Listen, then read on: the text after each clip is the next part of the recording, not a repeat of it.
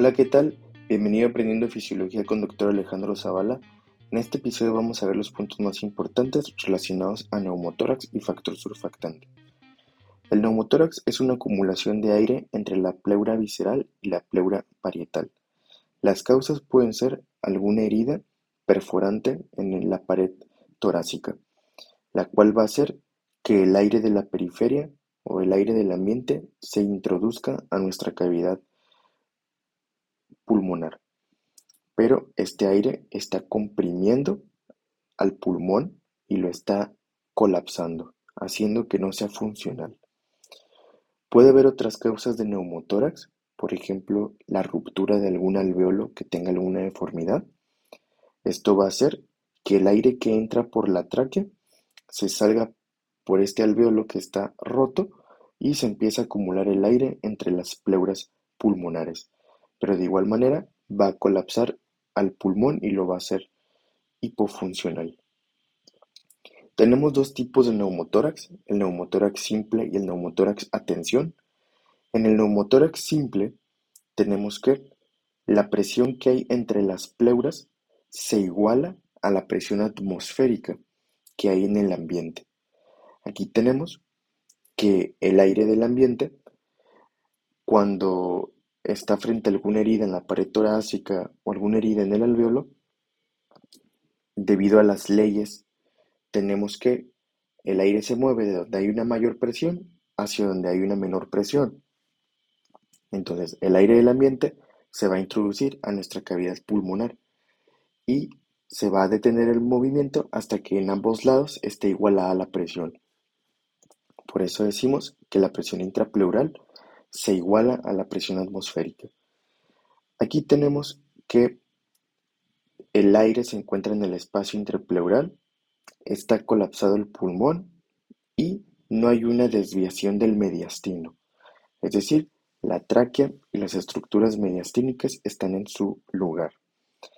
En definiciones fisiológicas podemos tener aquí que el espacio muerto fisiológico se encuentra normal ya que no está cumpliendo con la definición que normalmente es espacio muerto fisiológico. Recuerda que la definición es zonas que sí estén recibiendo ventilación, pero que no estén recibiendo perfusión. Así que como aquí hay un colapso alveolar, no se está cumpliendo con la definición de espacio muerto fisiológico, así que decimos que está normal. El espacio muerto anatómico, que es el aire que se encuentra en las estructuras anatómicas, también se encuentra normal, ya que sigue habiendo la misma cantidad de aire adentro de la tráquea, adentro de los bronquios, adentro de las estructuras anatómicas, así que está normal. Sin embargo, pues debido a que hay un pulmón que no está funcionando adecuadamente, en el paciente disminuyen sus niveles de oxígeno y aumentan sus niveles de CO2, debido a que hay un pulmón menos en este intercambio de gases. Tenemos también ahora al neumotórax a tensión.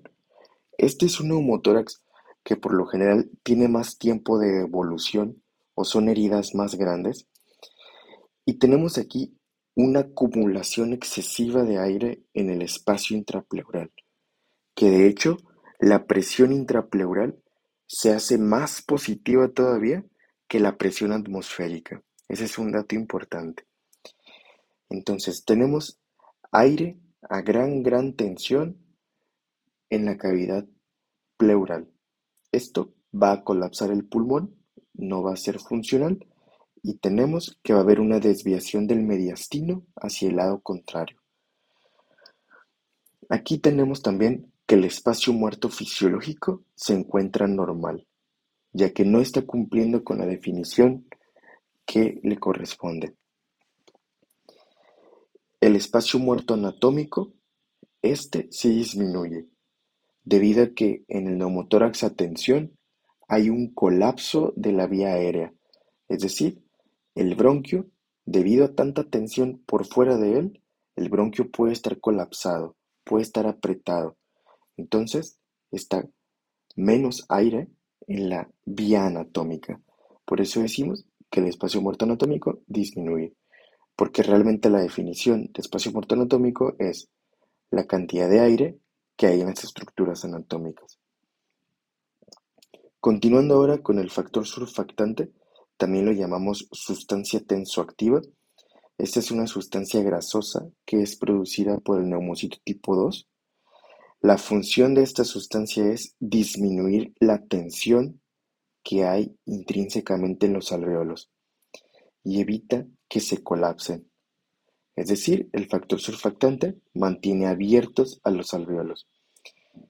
La razón de que exista una tensión en los alveolos es que en el interior de los alveolos existe humedad o partículas de agua y entonces el agua tiende a juntarse por enlaces químicos. Entonces tendería a haber un cerramiento de los alveolos. Así que lo que hace el factor surfactante es que esté en el interior de los alveolos, evitando que las moléculas de agua interactúen entre ellas. Entonces, evita que se colapse o que se cierre el alveolo. Y hablando de tensión, tenemos que decir que los alveolos que tienen un tamaño pequeño son los que tienen una mayor tensión, debido a que sus moléculas de agua están más cerca unas de otras, así que hay mucha fuerza para quererse colapsar, hay mucha tensión. Por otra parte, los alveolos que tienen un tamaño grande tienen una menor tensión, debido a que las moléculas de agua están más separadas, así que no hay tanta fuerza para querer cerrar o colapsar al alveolo. Por último tenemos a la enfermedad que se llama síndrome de dificultad respiratoria neonatal esta es una enfermedad que se presenta en recién nacidos con antecedente de prematurez, sobre todo cuando nacen antes de las 34 semanas de gestación. Esta enfermedad es debido a que no se alcanzó a formar suficiente factor surfactante.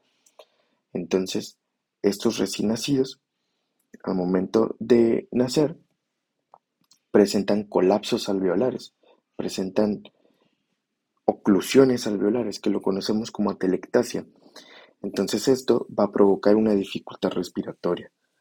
Va a bajar el oxígeno en la sangre del recién nacido y va a aumentar el CO2, debido a que no hay una adecuada difusión. Tenemos que esta enfermedad de síndrome de dificultad respiratoria neonatal se puede prevenir o se puede evitar sus complicaciones si momentos antes del parto prematuro a la mamá se le administra dosis de glucocorticoides, ya que los glucocorticoides aceleran la producción de factor surfactante. Bien, y con eso terminamos lo más importante de estas alteraciones fisiológicas. Nos vemos en el próximo episodio.